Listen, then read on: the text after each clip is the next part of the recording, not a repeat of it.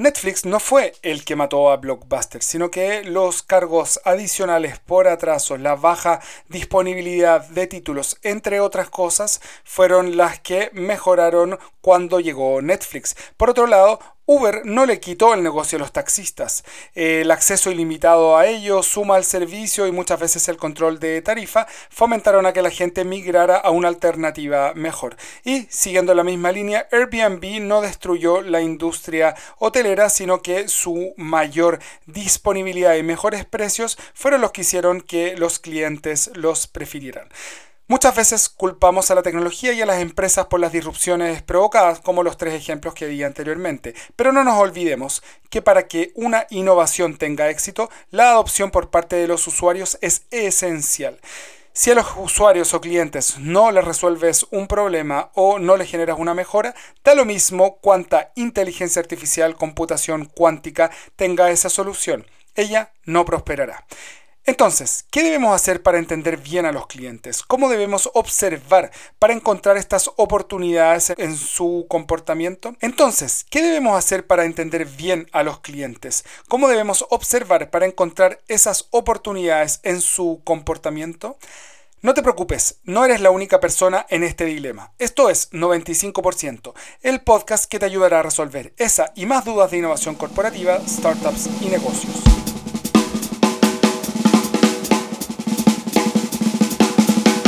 Sin duda que las tecnologías son importantes, así también las tendencias tecnológicas y la geopolítica, porque es lo que va a moldear el futuro y cosas que están fuera del radar de nuestros usuarios y clientes. Esto está súper relacionado a la famosa cuña atribuida a Henry Ford que decía que si le pregunto a mis usuarios qué es lo que necesitan, ellos me dirán que necesitan caballos que anden más rápido. Pero esas tendencias cuando queremos hablar de innovación no pueden estar tan lejanas a las expectativas y necesidades de los usuarios. Un buen ejemplo de los tiempos actuales es una comparación. Lo que ocurrió hace un par de meses cuando se lanzó el Apple Vision Pro, ultra futurista proyecto de Apple que incluía estos lentes de realidad virtual y de realidad aumentada que incorporaba un hardware que parecían unas antiparras súper grandes y súper pesadas y que además de ser complejas de utilizar no resolvían un problema tan grande que tengan los usuarios hoy, lo que llevó a que no creciera su demanda exponencialmente. Por otro lado, tenemos a ChatGPT, como en hablar de ChatGPT en estos momentos, donde vemos que a pesar de la gran cantidad y gran capacidad de procesamiento y de la tecnología disruptiva que es, presenta su interfaz como un chat muy similar al de WhatsApp, donde al usuario no le es tan distinto o tan difícil adaptarse, sino que ocupa ese mismo formato de experiencia de usuario. Y ni hablar todo el éxito y la usabilidad que tiene ChatGPT hoy. En algunas ocasiones vemos innovaciones que están demasiado adelantadas a sus tiempos para la que los usuarios no están preparados o simplemente hoy no tienen ese dolor. Ejemplos como el metaverso para usuarios comunes y corrientes, que es algo que simplemente no funcionó o no como se quería, es un caso en el cual vemos cómo las expectativas y capacidades de los usuarios están muy lejos aún de esas tecnologías. Tal vez en un par de años más podamos decir algo distinto. El 2011 con Socialab lideramos una inversión en terreno en Colombia, donde trabajamos con una gran multinacional relacionada a la creación de electrodomésticos en tres asentamientos precarios o campamentos, donde esta marca mundialmente reconocida quería entender qué nuevos productos podía estar necesitando segmentos más vulnerables y de menos poder adquisitivo de la población. Después de este proceso, que fue de aproximadamente dos semanas, se obtuvieron tres nuevos electrodomésticos enfocados en contextos de alta vulnerabilidad, que en general tenían poca electricidad permanente y estable, tenían poco espacio en las casas y básicamente ningún acceso a Internet. A partir de ello desarrollamos tres prototipos que permitieron satisfacer esas necesidades. Pero cuando llegamos, y este fue el shock más grande para las personas de esta empresa, empezamos a ver todos estos problemas solamente como limitaciones y restricciones, donde aquello normal, entre comillas, no funcionaría, como por ejemplo un refrigerador que no recibe corriente estable y permanente puede dañarse o simplemente puede no enfriar. Pero el salto más importante fue cuando empezamos a ver esas limitaciones como oportunidades una vez que entendimos que debíamos dejar de querer adaptar aquello que le funciona a la mayoría en este contexto y asumir que estas son las nuevas condiciones para partir diseñando de cero. Es decir, cómo diseñamos un refrigerador eh, con una corriente eléctrica inestable y con poco espacio en la casa. Esto lo hicimos con distintas metodologías de diseño centrado en el usuario o design thinking que nos permite entender al usuario en una dimensión bastante más profunda que si es que yo hago solamente una consulta común y corriente. ¿Cuáles son esas herramientas? Aquí van algunos ejemplos. El listado es largo y cualquiera lo puede encontrar eh, googleando porque existe muchísimo material disponible. Pero la gran disrupción del diseño centrado en el usuario, que se remonta más o menos 2010-2011 con la emergencia de IDEO, es poner, como dice su nombre, al usuario en el centro para poder resolver sus principales necesidades o desafíos y así el diseño centrado en el usuario se transforma en una herramienta para poder observar mejor y entender mejor el problema. Algunos ejemplos son el mapa empatía, donde nosotros lo que vemos del usuario no solamente su perfil sociodemográfico, sino que también sus anhelos, deseos, sus tristezas, sus penas, porque eso nos permite entender nuevas formas de agregar valor. También una metodología que se ocupa bastante es hacer sombra, o nosotros le llamamos un día en la vida de, donde estamos un día, dos días, tres días enteros con un potencial usuario sin intervenir mucho en sus acciones, lo menos posible, y anotando qué hace súper detalladamente desde que se levanta hasta que se acuesta, tratando de buscar oportunidades de mejora en su día a día. Por otro lado, tenemos los arquetipos que nos permiten categorizar grupos de personas eh, con un poco más de información que solamente la edad, el sector geográfico donde viven. Las 3H, eh, que en inglés significan heart, hand and head, es decir, corazón, manos y cabeza, qué es lo que piensa, qué es lo que siente, qué es lo que hace cada uno de estos usuarios, que nuevamente va más allá del perfil observable y objetivo de una persona. Esto se puede aplicar desde con herramientas tradicionales como entrevistas semiestructuradas o focus group. Pero lo importante es que queremos hacer doble clic y profundizar aún más en cuál es el usuario o cliente que tengo al frente. Y ahí también aparece una componente súper relevante que es la co-creación, donde yo permito que el usuario intervenga de manera más profunda en el desarrollo de mi propuesta de valor, no solamente preguntarle si le gusta rojo o le gusta verde, sino que, que también nos puedan interpelar para poder evaluar si es que lo que estamos planteando vale la pena de ser desarrollado o no.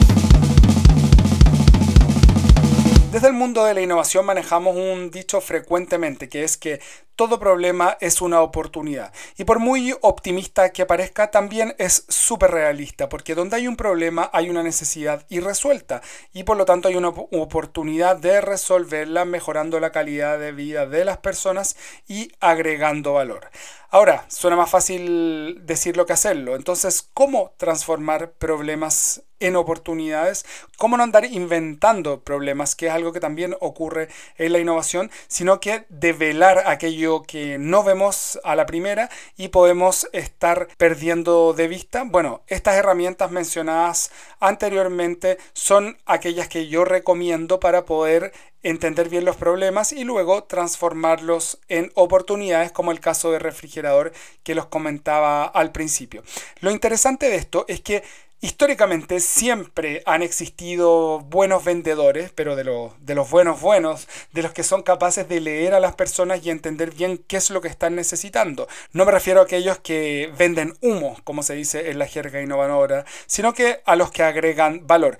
Lo interesante de las herramientas que acabamos de mencionar y el diseño centrado en el usuario es que estas herramientas permiten que aquellos que no nacimos con el don de la venta, de la agregación de valor, podemos seguir aprendiendo y aplicándolo y por lo tanto democratizar esa capacidad que es tan clave para nosotros los innovadores corporativos.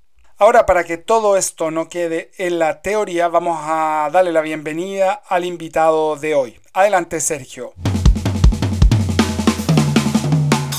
Hoy nos acompaña un tremendo invitado, que como siempre no lo voy a presentar yo, sino que Sergio, te voy a pedir que te presentes tú para tratar una temática que es un poco compleja. Por eso, Sergio, yo creo que ahí me va a ayudar un poco a aterrizarlo, porque es cómo observar para innovar, dónde encontramos oportunidades donde otros ven problemas. Entonces no es algo tan operativo, pero Sergio ahí me ayudará a bajarlo, anclarlo a piso a la operación del día a día. Así que le damos la bienvenida a Sergio Yáñez que nos acompaña hoy Cuéntanos, Sergio, quién eres, qué haces en Coca-Cola Andina. Muchísimas gracias por, la invitación. Mi nombre es Sergio Yáñez, eh, trabajo hace siete años y medio más o menos en Coca-Cola Andina. Eh, tengo 34 años, dos hijos y casado. Eh, y en, en, Andina llevo harto tiempo. Partí en proyectos. Yo cuando entré, entré a proyectos de innovación. Después pasé por control de gestión, eh, y después de control de gestión, a propósito del, del, tema que vamos a conversar, me tocó abrir y construir un área que era el área de procesos de negocio, donde básicamente teníamos que ir a mirar toda la compañía completa, toda la gerencia, toda la operación y empezar a diagramar procesos. Imagínate en ese tiempo teníamos que diagramar todos los procesos. Después podemos ahondar en eso porque ahí parte la observación. Y de ahí en adelante me tocó armar el, el equipo de datos maestros, de automatizaciones, eh, hoy día estoy un poquito más enfocado en el área de transformación digital para operaciones internas. Eh, tenemos el equipo de analítica, de productos digitales, y de ahí ya empezamos a armar el, el, cuento para adelante. La parte de observar, o sea, cuando nosotros vemos los, las situaciones que tienen resultados concretos, tangibles, objetivos, la innovación, de alguna manera, ve esos resultados tangibles, objetivos, de maneras distintas, de, de cómo transformar algo que tú decís, oye, pero ¿por qué está pasando esto? ¿Qué está mal? Un innovador dice, sabéis que acá está mal, pero algo se puede hacer. Entonces, ese observar cómo, cómo vemos los problemas, cómo los transformamos en oportunidades, es lo que queremos detallar hoy. Pero antes de eso, lo que hay que definir es a quién observamos. O sea, no, no, uno no puede andar como por la calle mirando lo que se te ocurra y, oye, voy a innovar acá, voy a innovar acá. Entonces, mi primera pregunta es este enfoque en el usuario, eh, Sergio. Sabemos que mm. es esencial para la innovación, así te lo dice IDEO, el Design Thinking, todo lo centrado en el usuario, pero otra cosa es con guitarra, como se ha vuelto muy, muy popular este, este dicho. Eh, entonces, quiero entender cómo ese enfoque, esa observación hacia un cliente específico, que puede ser externo o interno, dependiendo del tipo de innovación que tú quieras lograr, ¿cómo lo logran ustedes? ¿Cómo, ¿A qué miran? ¿Cómo deciden a quién observar para después transformar estos problemas en oportunidades? ¿Tienes algún ejemplo desde, no sé, atención a usuario externo a eh, observación de cadenas de, producción más, más internas? ¿Cómo lo abordan desde Coca-Cola Andina? Sí. Es súper bonita esa pregunta, Mati, porque de repente uno se llena la cabeza con metodologías y, con cosas, pero, pero uno empieza a perder la esencia, ¿cachai? Y cuando uno va a la esencia de qué es el enfoque en el usuario, es básicamente poner a ese usuario o a ese cliente en el centro de todo. Y cuando uno dice ponerlo en el centro, eso implica varias cosas. Implica conocerlo, implica comprender sus necesidades. Oye, ¿qué quiere? Sus deseos, ¿qué, quiere esa persona? ¿Qué quiere ese cliente? Eh, ¿Cuál es su comportamiento? ¿Cuál es el contexto? No es lo mismo, por ejemplo, ir a buscar una solución para una persona que está en la dehesa versus una persona que está, no sé, en la ventana o en cualquier lugar. Son contextos diferentes. Eh, entendiendo que tú lo quieres ayudar, es súper vital entenderlo. Entonces, hay, hay una serie de características que yo creo que son importantes. Obviamente tenéis que hacer una investigación, tenéis que hacer un diseño conjunto si, si, si no logramos hacer ese diseño con la persona, es, es, muy difícil que tú puedas llegar justamente a darle el enfoque que él necesita. ¿Cachai? Tenéis iteraciones, tenéis la experiencia de uso. Hoy día puedes hacer algo muy bonito, una aplicación top. Pero la verdad es que si la persona o, no te genera una experiencia, una emoción usarla, está ahí frito. Pero hay dos cosas, Mati, que que, a mí me gustan y, creo que son claves. Uno tiene que ver con la empatía. Si, si no hay una empatía para tu cliente interno, para tu cliente de afuera, para quien sea, está ahí frito. Tiene que haber una empatía. Si la persona no siente que tú lo entendiste, ¿cachai? Que lo entendiste, que estás haciendo algo efectivamente por solucionarle el problema, la verdad es que no lo va a usar. Y la clave para un producto es que tenga demanda, ¿sí? Porque es súper simple. Si, no hay demanda, no hay producto, es, así de fácil. Y lo otro es la personalización. Hoy día, eh, si tú no logras personalizar, y no estoy hablando de clúster, de segmentos, no, no, no, es uno a uno, es personalizar para cada persona ese producto en particular. ¿Cachai? Entonces yo creo que la empatía y la personalización son dos cosas súper, súper claras. Nosotros en, en Coca-Cola Andina creo que hay varias cosas que, que, se han ido haciendo a través de los años y, y, y toda la gerencia eh, que, que, finalmente llegan a este resultado. ¿Cachai? Lo primero, yo creo que nosotros tenemos una estrategia que está súper bien definida, está súper bien alineada y tiene accountability. Esa es una estrategia corporativa que tiene varios pilares. Por ejemplo, crecer en el portafolio core, eh, generar eficiencia y productividad conteniendo costo, eh, implementar la transformación digital, que es un tema que para nosotros no es de la pandemia, es desde antes. Ya, ya habían esfuerzos, ya habían equipos. ¿Cachai? Desarrollar el talento humano, que para nosotros es clave, explorar oportunidades de crecimiento inorgánico eh, y avanzar en los pilares de sustentabilidad. Entonces, cuando tú tenés súper ordenadita tu estrategia y tu camino y tenía contabilidad y tenías a los gerentes y a todo el equipo hablando de eso, es un poco más fácil tener ese enfoque, porque finalmente es un foco, ¿no es cierto? Entonces, nosotros lo, lo que hicimos fue, ok, teníamos una estrategia, teníamos nuestros focos, nuestros focos súper claros, y después lo que hicimos fue, fuimos a entender los problemas. Fíjate, muchas veces... Eso, Sergio, perdón que te interrumpa, pero cuando hablábamos de eh, tener esos focos, lo que quiere decir es, yo pongo límites, y cuando vaya a ver los problemas, si es que están fuera de esos límites, eh, yo no me puedo hacer cargo, o no quiero, o, hay una decisión de no hacer cargo, y si es que están dentro, sí me puedo hacer cargo, ¿cierto? Cuando hablas de estrategia, ¿eso es lo que, lo que te estás imaginando? Sí, tal cual. Y tiene que ver para nosotros muchas veces con la escala y con el impacto. Perfecto. Porque al final como todas las empresas, tenéis recursos acotados y tenéis tiempo acotado. Entonces tú decís, problemas siempre van a haber. Mm. hay problemas, ¿cachai? Entonces, tenéis que ser súper realistas. Ya, ok, hay mil problemas, perfecto. ¿Cuántos podemos nosotros hacernos cargo hoy día? Mira, sabéis que nos podemos hacer cargo de 10. Listo, súper claro, nos podemos hacer cargo de 10 problemas. Listo, ya. ¿Cuál va a ser el foco? Va a ser ayudar a, no sé, eh, al canal tradicional y ayudar, no sé, a la parte de, picking de nosotros. es súper, súper claro su universo y después ver la escala. Para nosotros es súper importante la escala. Mm. Nosotros tenemos una granularidad que no todas las empresas tienen. Nosotros llegamos a todos los lugares con nuestros camiones, eh, le damos todos los productos a las personas que lo necesiten, el lugar que lo necesiten. Entonces, la escala de nosotros es súper importante. Y ahí tenemos, tenemos cosas bien, bien concretas por ejemplo, ah, y nosotros separamos. Nuestra estrategia de transformación tiene un pilar que es comercial y tiene un pilar que es de operaciones internas. Y tenéis equipos, si bien siempre, siempre los equipos conversan y es una gran estrategia, tú tenéis equipos con focos, con focos súper claros. Uno es más comercial y otro tiene que ir más con operación interna. Entonces, en ejemplos concretos, por ejemplo, a la interna, desde las operaciones, nosotros levantamos un, un gran problema y un gran dolor, que lo levantamos con con la gente, y esto se hizo hace harto tiempo, y armamos un, un, proyecto que se llama Thanos. Nosotros somos somos para ponerle nombre, nombre que realmente tenía una lista de nombres y era esto.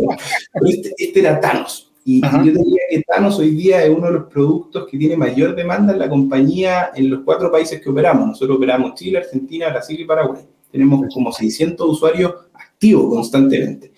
Y Thanos es para la gente nuestra operación. Entonces tú hoy día podéis saber qué está pasando en los centros de distribución, cómo están las entregas, podéis saber qué está pasando con los acarreos, qué está pasando con el picking. Y el gran dolor de la gente era cómo, le, cómo podemos visualizar todo lo que está pasando en tiempo real. Perfecto. Y nosotros lo hicimos casi en tiempo real, cada 15. Pero, pero, pero fue un golazo. Y hoy día la gente se levanta y lo ve, está desde el celular mirándolo y todo.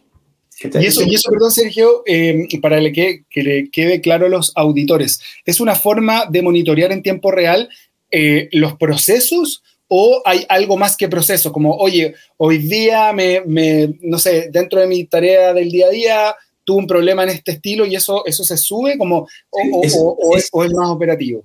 es, es, un, es un modelo para ver casi en tiempo real nuestra operación. Ya, ok. ¿Qué está pasando, por ejemplo, en los centros de distribución? ¿Qué está pasando en, la eficiencia del picking, por ejemplo? ¿Qué está pasando con los camiones? Es, es netamente operativa. Solo llamamos de T1 y T2, que en el fondo son acarreos o distribución, y por ahí vienen las vistas. Pero desde ahí monitoreamos, por ejemplo, nuestro árbol de pérdida. Porque tú mm. tienes muchos pedidos que entran, pero lo que pasa al final del proceso, que son los que se facturan, eh, eh, hay una diferencia ¿cachai? El árbol de pérdida y nosotros monitoreamos en tiempo real todo lo que pasa, desde que el cliente nos pidió y, pasó por todos nuestros procesos hasta que lo que logramos cumplir. Y con eso nosotros tenemos toda nuestra lógica de mejora continua. ¿cachai? Y después eh, tenemos, por ejemplo, desde los clientes, eh, tenemos un, un, modelo que estamos haciendo que es de perfilamiento de los clientes, que es el primer modelo de personalización masiva. Nosotros tenemos 60.000, 70.000 clientes de canal tradicional y nosotros el gran dolor que teníamos era cómo nos podíamos hacer cargo de toda esta información y entregarle herramienta, una herramienta a nuestros vendedores para que ellos fueran muy bien preparados a los puntos de venta y pudieran ayudar a ese cliente de la mejor manera. Que uno sabe que además tienen tiempos agotados, pucha, que de repente hace mucho frío, hace mucho calor y eso también afecta. Entonces, ¿cómo le podíamos dar una herramienta que procesara? Esto lo hicimos con, con, con, inteligencia artificial, unos algoritmos bien entretenidos, y hoy día para cada uno de los clientes le da un diálogo de valor y estamos trabajando en dos o tres to-dos, tareas particulares para ese cliente. Entonces, lo que, lo que buscamos es cómo cambian de ser reactivo, las operaciones de generalmente consumo masivo, retail, es súper reactivo, a, ser proactivo. A decir, oye, mira, yo tengo la información, yo sé, Matías, que, mira, tú nos pediste un cooler de dos puertas, ya te lo estamos, o sea, voy preparado, ¿cachai? Pero de vuelta, va por una definición de un dolor que estaba súper claro, tanto interno como externo. Perfecto. Oye, qué interesante porque ustedes tienen justamente estos dos lados súper, o sea, con lo que tú me cuentas ahora, súper mapeado. En el primer caso, en Thanos, y encuentro súper valioso, eso, eso no, lo había, no le había dado la vuelta, pero tú puedes objetivizar eh, percepciones, o sea, en el fondo, cuando tenéis la data, tenéis, mira, sabéis que pasó esto y esto está pasando y este es el árbol de pérdida, tú puedes decir, tú, tú no dices, oye, estamos perdiendo eh, eh, acá. menos. Es decir, estamos perdiendo X por ciento a las 3 de la tarde todos los días y eso un poco objetiviza la observación. Entonces ahí esa herramienta me gustaría también, eh, sea un Thanos o sea cualquier otro sistema en que los innovadores corporativos que nos escuchen puedan ayudar objetivizando esa cosa que puede ser un poco subjetiva. Creo que hay un tremendo valor de lo que tú nos, nos enseñáis, Sergio. Y por otro lado, la, también me quedo con la proactividad. En el fondo, porque eso te permite resolver lo higiénico, que es como los 10, 15 minutos iniciales de la conversación, como que ya están listos, ¿cachai? Ya,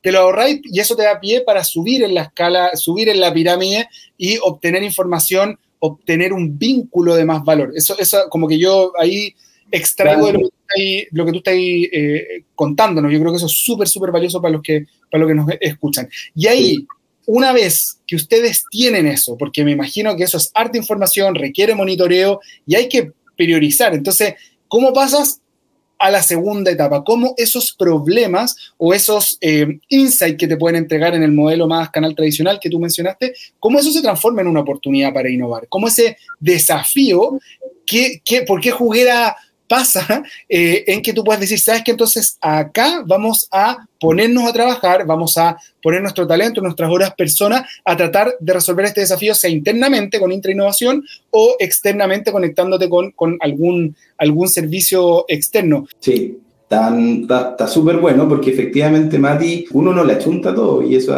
esa, esa es una realidad y, creo que ser consciente de que de 10 intentos, capaz que la chuntía a 3 o a 2, también te cambia la percepción de decir, oye, ese fallo finalmente es conocimiento, de aprendizaje, más allá de, que suena súper cliché, sino que de vivirlo, ¿verdad?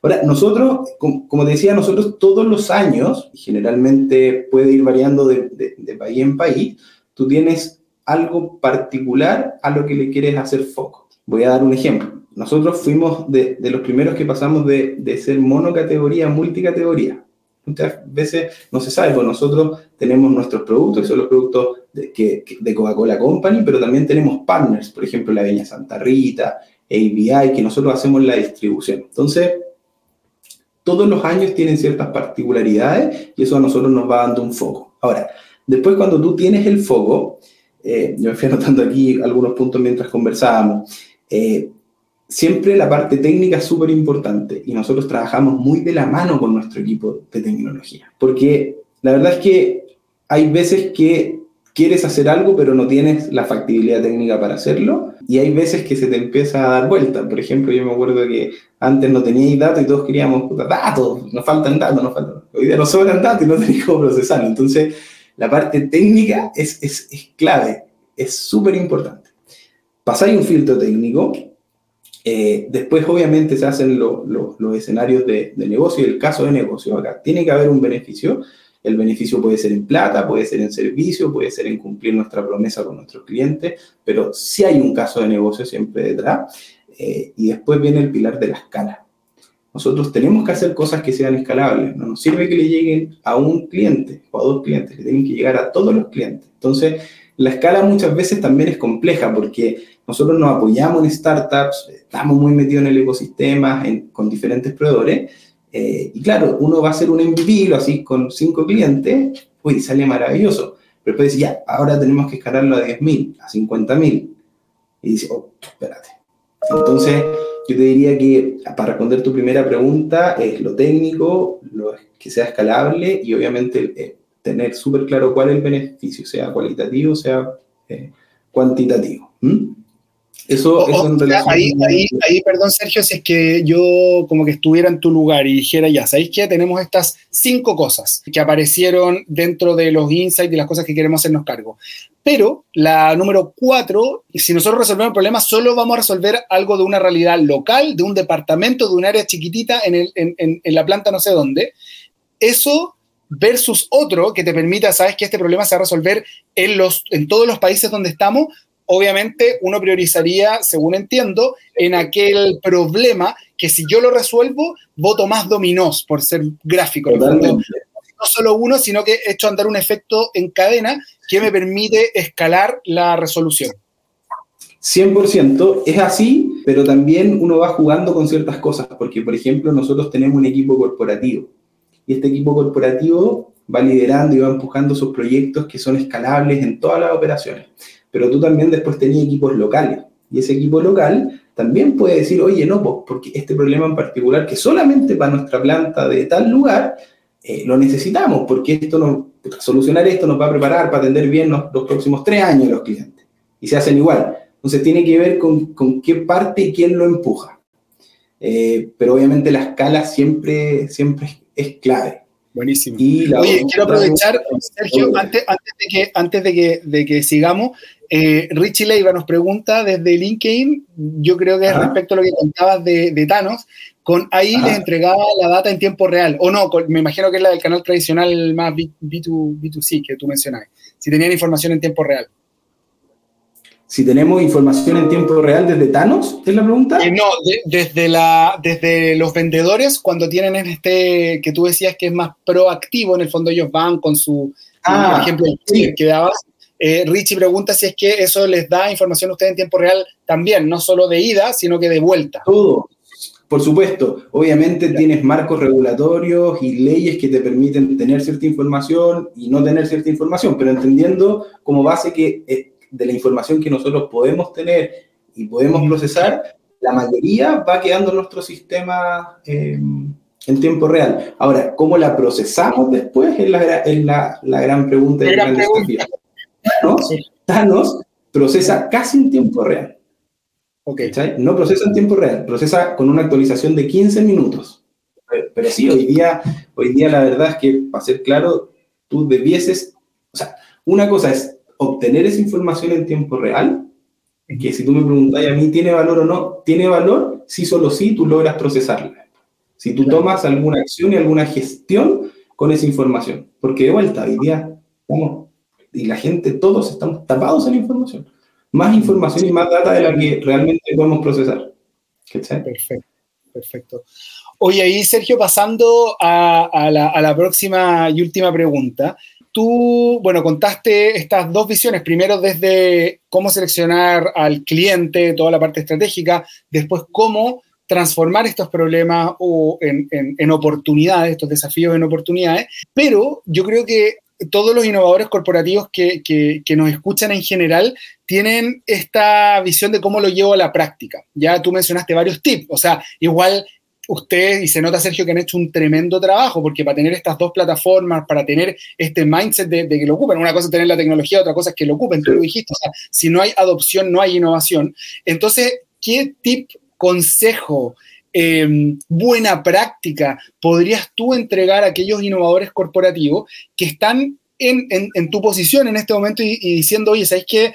Tengo tantas oportunidades para poder empezar a innovar, tengo tantos eh, focos, ¿cómo tú los ayudarías a observar mejor, a discernir mejor para finalmente maximizar las probabilidades de éxito de las innovaciones? Sabemos que nunca eh, es, 100%, de hecho mucho menos que 100% en términos de éxito, pero ¿qué les recomendarías tú desde, desde tu experiencia? Yo lo separaría en dos. Lo primero es súper cultural.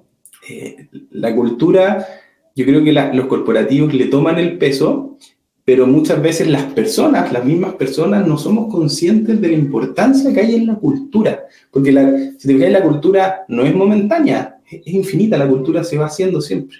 Entonces, a medida que uno va tirando semillita, la cultura, la cultura, la cultura. Entonces, lo primero es la cultura.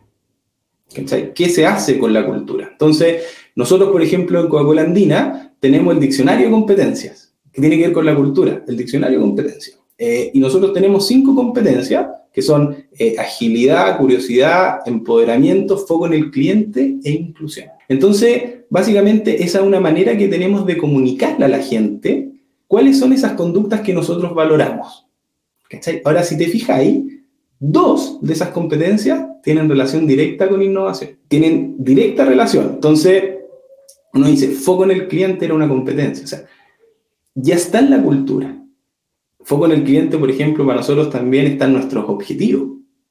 Entonces tú ya lo tenías en la parte cultural, lo tenías en tu objetivo, entonces ya es tu día a día, ya es un pensamiento diario. Eh, y lo otro tenéis la inclusión. La, la, inclusión como término es genial porque dice, oye, todos tengamos las mismas condiciones, las mismas oportunidades, etcétera, pero también la inclusión tiene que ver con la humildad en el conocimiento tiene que ver con cómo yo promuevo la generación de ideas de todos los rincones y cómo soy consciente que las ideas efectivamente vienen de cualquier rincón. ¿Cachai? Vienen de cualquier rincón. Escucharon a mi hija pegando un grito con la mamá. Perdón. Sí, sí. Ahí el usuario está, está demandándote. Ahí. Por suerte son mamá y no papá. Entonces, eso uno. Y lo otro, con cosas un poquito más concretas, tiene que ver con. Perdón. Tiene que ver con el entorno de curiosidad constante. Yo creo que eso es súper, súper importante. Tener un entorno de curiosidad. O sea, la, empresa, eh, nosotros somos súper conscientes de que no te van a echar por una falla. Mm. Al contrario, nosotros decimos, ok, tenemos un procedimiento, ¿cuál fue la falla? ¿En qué nos equivocamos? ¿En qué lo mejoramos? ¿Y cómo lo volvemos a hacer bien? Entonces tenéis eso. Eh, tenéis, lo otro que a mí me encanta es ser consciente de los sesgos que uno tiene. Después que lleváis siete años haciendo lo mismo, te gusta o no, uno se empieza a sesgar. Entonces, estar en el ecosistema, Mati, es clave. Entonces, nosotros cometíamos un error y, nos dimos cuenta, por suerte, no muchos meses después de hacerlo, que era, nos juntábamos solamente con, con, empresas, con startups que, que, tuvieran algo que ver con nuestra cadena de valor. Hasta que nos dimos cuenta, dijimos, oye, dejamos de lado una mantonera de oportunidades solamente por nuestro sesgo de creer que esto es nuestra cadena de valor. ¿Cachai? Entonces, ahí hay un punto importante, cómo somos conscientes de los sesgos que nosotros tenemos. Eh, lo otro que es súper importante para la empresa es cómo proporcionan los recursos que se necesitan. O sea, una cosa es tener la voluntad, una cosa es tener la cultura, etcétera, etcétera, pero tú necesitas recursos, necesitas gente que tenga tiempo, gente que tenga conocimiento, eh, necesitáis preparar a la gente, hacerla estudiar, especializarla, etcétera, etcétera. Eh, y después, creo que lo último para uno mismo es mantenerse actualizado. Eh, mantenerse actualizados, claro, o sea, leerse los diarios, eh, lo que nos gusta y lo que no nos gusta, porque actualizarse es, con todo. hoy día está lleno de cursos. No tenéis para qué ir a hacer un magíster o un doctorado cuatro años si no es lo que quieres. Hoy día hay cursos gratis, tenéis Harvard, tenéis la Católica, tenéis la Chile, tenéis la Universidad. Muchas universidades que tienen cursos gratuitos, entonces mantenerse actualizado. Buenísimo. Voy, a escuchar el podcast, voy a escuchar un podcast también para actualizar. Por ejemplo. Oye, buenísimo. Mira, ya se nos está acabando. nos pasamos un poquito porque estuvo buena la conversa, Sergio. Te agradezco mucho porque lo que mm, de alguna manera hablamos teóricamente, tú lo pasáis a la práctica. De, hecho, ahí te, justo te iba a preguntar eso de cómo conversaba el valor escrito con el valor eh, vivido y eso como que no te echen por, por equivocarte en algo, es justamente lo que representa este, este, este fallemos rápido y, barato, que es todo lo que pregonamos desde la innovación, pero que en una compañía se tome de esa manera, es hacerlo real, es, walk the talk, como dicen los, gringos. Oye, te agradezco muchísimo, Sergio, ahí nos estaremos encontrando en otro momento. Creo que tu, tu aprendizaje y lo que nos transmite a todos los innovadores corporativos que escuchan el podcast 95% son súper eh, valiosos y bueno, seguiremos, seguiremos hablando y aprendiendo este infinito camino que es la innovación corporativa. Muchas, muchas gracias, Sergio. Gracias a ti, Mati. Un agrado siempre hablar contigo. Un abrazo grande. Estoy bien. Chao, chao. Chao. Todos tenemos ese amigo, familiar o conocido que siempre está viendo problemas en todos lados, que le está encontrando peros a todas las cosas. Sin saberlo, podemos tener un tremendo aliado para detectar oportunidades de innovación, porque sin saberlo, tiene la habilidad de descubrir un montón de oportunidades que podrían ser resueltas y transformadas en soluciones por los innovadores para que puedan ir creciendo, agregando valor y atendiendo a nuevos usuarios y clientes. No nos olvidemos que en estos dos polos, el por un lado, estar 100% enfocado en el usuario y por otro lado, 100% enfocado en las nuevas tecnologías, no puede ser extremo, sino que tiene que tener un equilibrio.